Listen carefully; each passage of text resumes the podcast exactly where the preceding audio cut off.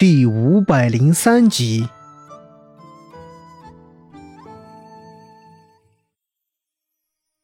晌午吃了一顿饭后，周有巧的肚子也是一阵难挨的疼痛，跑了不下五次茅房。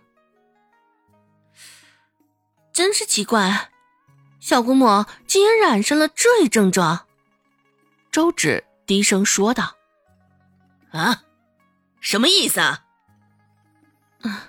奶，你有所不知，现在镇上不少人都染上了上吐下泻之症，现在还不清楚状况，还没有相对应的药方。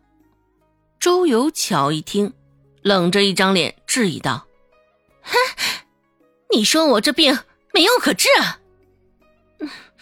小姑母，现在你肚中还怀着身孕，理应就不该服用汤药。”似是想到了什么，周芷话锋一转，继续说道：“话说回来，患有此症的人都寄居于镇上，或是在镇上有生意往来。小姑母，这是从何途径染上的？”周有巧愣了愣，打量了眼身旁孟婆子的神色，这才解释道：“哎这不是云飞的衣裳破了。”我这去镇上给他做新衣裳嘛，也没料到会这般倒霉啊！说话的时候，周有巧的手下意识的扶向了小腹。这个时候，小腹还没有起伏，周有巧的生活也没有任何的变化，仿若肚子中存在的也不过是个笑话罢了。因为周芷的话。周有巧现在也不敢在他的病况上停留太久，生怕他会絮絮叨叨的谈起宋云飞。关于他与宋云飞之间的情况，周芷是知道的。不过孟婆子却是被蒙在鼓里，若是被孟婆子知晓了实情，恐怕……想到后果，周有巧浑身微微打了打颤，纸包不住火。孟婆子总有一天也会知晓这件事儿的，不过不是现在。思及此，伏在小腹上的手指也无意识的收拢了。尽管这是一个甚小的细节，周芷也察觉到了，又像是什么都未发生的样子。周芷说道：“还是恭喜小姑母啊，又给小姑父添了一子。”不过，既然小姑母现在怀着身子，还是换小姑父来接你吧。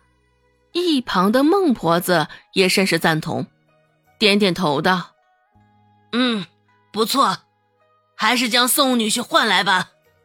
正好，我也许久未见到宋女婿了，上回的书还没有好生谢谢他。”周有巧一听，忙摆手回绝道。娘，这都是小事儿，云飞不会放在心上。哎，你呀，也快别放在心上了。这事儿啊，还是莫要换他了，也不是什么大事儿，就别大惊小怪的。就知道周芷这个小逼崽子没什么好心思。果真呢，周有巧紧紧的咬着后槽牙。一双眼睛也定定的直瞪着周芷，想要将话题从宋云飞的身上挪开，只是却偏偏被周芷牢牢的把握住了话题的走向，说来道去的都离不开这三个字。周有巧现在也是一阵头皮发麻，偏生孟婆子的视线还停留在她的身上，周有巧也只得微勾着嘴角，表现出一副。问心无愧的模样，周芷一听，不以为然道：“哎呀，这女人生孩子可就是鬼门关走一遭了，怎么能说是小事儿啊？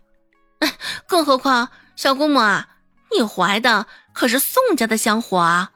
眼下马上就要天黑了，黑灯瞎火的，还是有人帮衬着，也好叫我们放心啊。”一旁的孟婆子亦是觉得他的话说的甚是有道理，止不住的点着头应和道：“嗯，不错不错，周芷说的对，还是让宋女婿来吧，我们两家人好好的吃上一顿饭，庆贺庆贺这喜事儿，让宋女婿陪着你回去，我们也放心，免得就节外生枝了。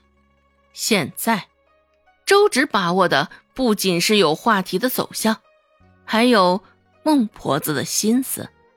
周有巧神色微怒，说道：“娘，云飞这段时间正卯着劲儿准备学堂里的什么玩意儿呢，抽不出身，我也不敢去打扰他。再有啊，怀了个身子，就这般兴师动众的唤他过来，若是让他娘晓得了，哼！” 指不定会怎么想我嘞。缓了缓，周有巧继续说道：“你们的意思我明白，我也是心领了。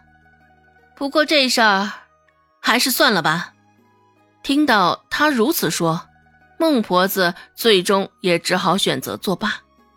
唉，既然如此，还是依你吧。不过你现在怀着身孕，我看呢。还是到时候让有贵送你一程吧。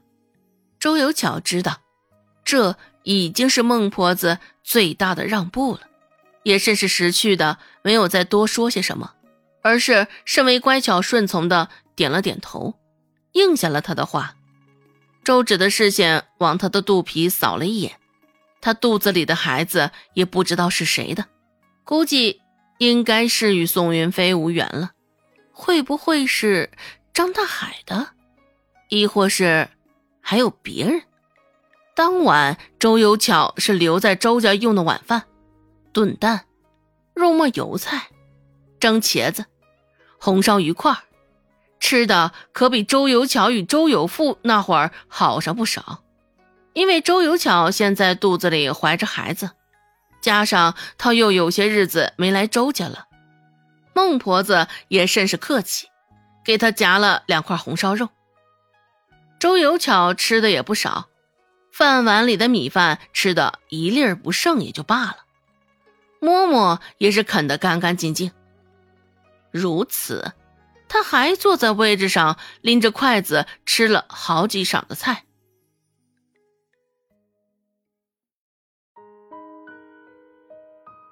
本集播讲完毕。感谢您的收听，感兴趣别忘了加个关注，我在下集等你哦。